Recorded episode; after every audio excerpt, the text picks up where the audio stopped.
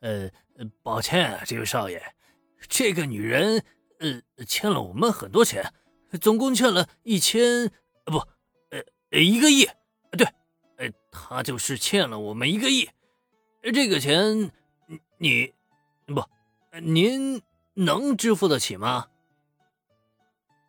雅库扎演员被导演的命令气得只想掀桌子，可奈何身为一个演员，他实在没办法转头走人。毕竟呢，他还要靠这一行养家糊口呢。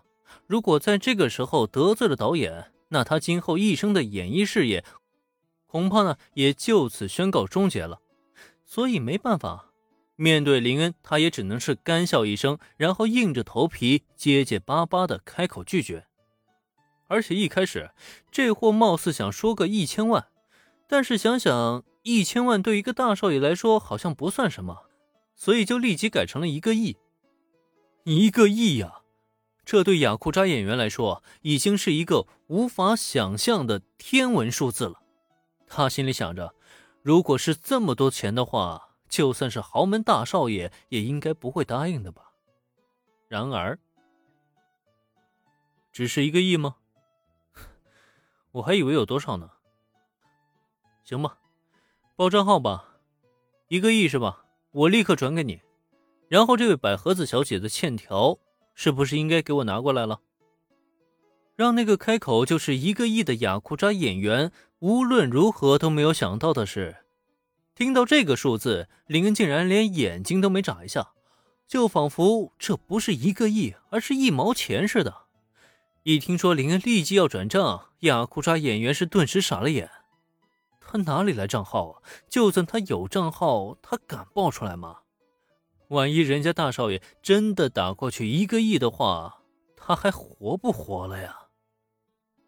呃，那那个，呃呃，不急，呃，我们手里没带欠条，这个账不急的。事到如今。雅库扎演员被架在这里，真的是让他欲哭无泪。奈何呢？戏还是得继续往下演，他也只能灵机一动，想出一个不是理由的理由来。是的，他没有欠条啊，没欠条你就不用还债了，我自然就没有必要报账号了。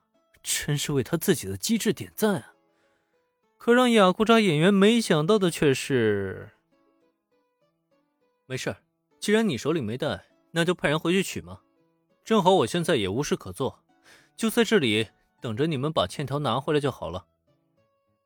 听林恩这么一说，那个雅库扎演员是直接傻了眼。去取欠条？他去哪儿取欠条啊？可就在这时，他耳麦中又响起了导演的声音来：“你出来拿欠条，我们伪造给他。”监视器中的导演虽然能看出林恩不是普通人。但通过屏幕，他的感觉却远不如林恩对面的雅库扎演员那么强烈。因此，林恩开口就要拿出一个亿来帮助一个陌生女人还债这件事情，是引起了他的极大兴趣，甚至让他从中看到了一丝爆点的可能性。这个超级美少年，他究竟是初生牛犊不怕虎，遇到雅库扎还敢戏耍对方呢？还是真有这个底气，能拿出一个亿的豪门大少爷呢？这一次的素人观察，真是发现了一个好材料啊！这么有趣的剧情，怎么可能不继续进行下去呢？但导演兴奋了，身为当事人的雅库扎演员心态却当场崩了。在林恩逼人的气势以下，他根本就不敢想象，诓骗这位大少爷之后。他自己会落得一个怎么样的下场？而麦中导演的命令，他是更加的不敢执行了，生怕闹到最后一发不可收拾。不过雅库扎演员没敢行动，对面的林恩却皱起了眉头。怎么，让你派人去取欠条，很让你为难吗？呃，不不不为难，不过这位少爷，这。欠条没没在我手上。听到林恩这话，雅库扎演员下意识的打了一个寒战，因为从对方的话中，他已经感受到了一抹浓浓的寒意。这位大少爷怕是要发火了呀！颤颤巍巍的开口解释，可雅库扎演员的话音才刚落，林恩的声音却又再度响了起来：“没在你手上，那就朝有欠条人去要啊！怎么，这种事情还需要我教你怎么做吗？”“嗯，但是，可可可是……”一个相貌俊美的高中生居然把一个彪形大汉的雅库扎当孙子一样教训，这个场景看上去实在有些可笑。但身为当事人，雅库扎演员却无法产生一丝的笑意，尤其是这骑马南下的感觉，更加让他心头直颤。支支吾吾半天，雅库扎演员连一句明白话都说不出来。没办法，他是真的演不下去了，要不是脚下一直在颤抖。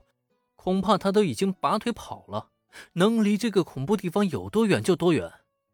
不仅是他，他身后的几个雅库扎演员啊，也都没好到哪儿去。